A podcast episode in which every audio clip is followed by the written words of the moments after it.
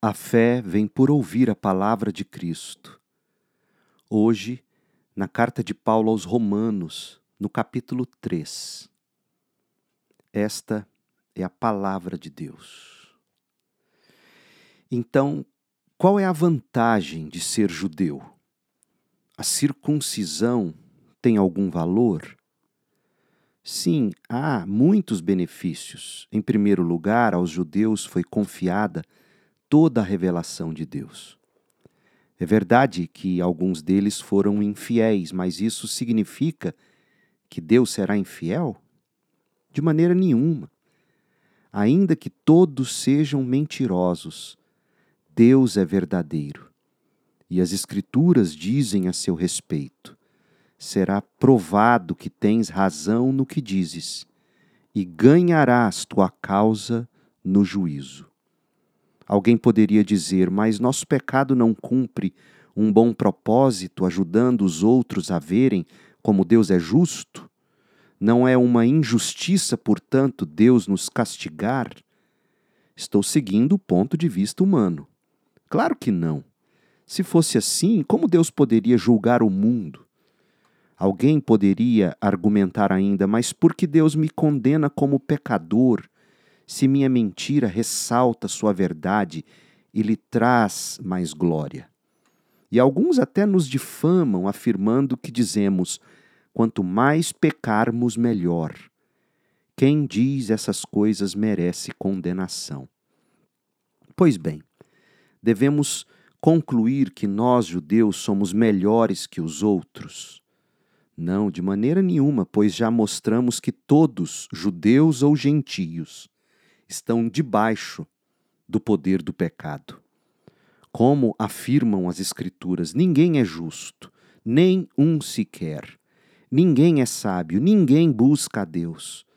Todos se desviaram, todos se tornaram inúteis, ninguém faz o bem, nem um sequer. Sua conversa é repulsiva, com o odor de um túmulo aberto, sua língua é cheia de mentiras, veneno de serpentes goteja de seus lábios. Sua boca é cheia de maldição e amargura. Apressam-se em cometer homicídio. Por onde passam, deixam destruição e sofrimento. Não sabem onde encontrar paz. Não têm o menor temor de Deus. É evidente que a lei se aplica àqueles a quem ela foi entregue pois seu propósito é evitar desculpas e mostrar que todo o mundo é culpado diante de Deus. Pois ninguém será declarado justo diante de Deus por fazer o que a lei ordena. A lei simplesmente mostra quanto somos pecadores. Agora, porém, conforme prometido na lei de Moisés e nos profetas, Deus nos mostrou como somos declarados justos diante dele, sem as exigências da lei. Somos declarados justos diante de Deus por meio da fé em Jesus Cristo. E isso se aplica a todos que creem, sem nenhuma distinção, pois todos pecaram e não alcançam o padrão da glória de Deus, mas Ele, em Sua graça, nos declara justos por meio de Cristo Jesus, que nos resgatou do castigo por nossos pecados. Deus apresentou Jesus como sacrifício pelo pecado, com o sangue que ele derramou, mostrando assim sua justiça em favor dos que creem.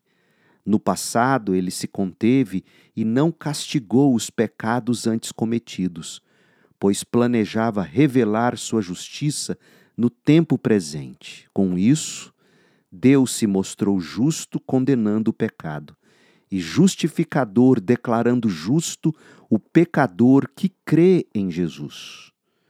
Podemos então nos vangloriar de ter feito algo para sermos aceitos por Deus?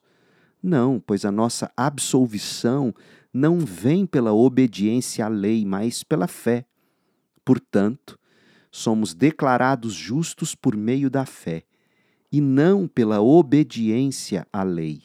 Afinal, Deus é Deus apenas dos judeus? Não, é também Deus dos gentios? Sim, claro que sim.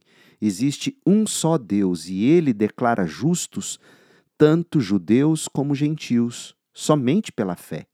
Então, se enfatizamos a fé, quer dizer que podemos abolir a lei?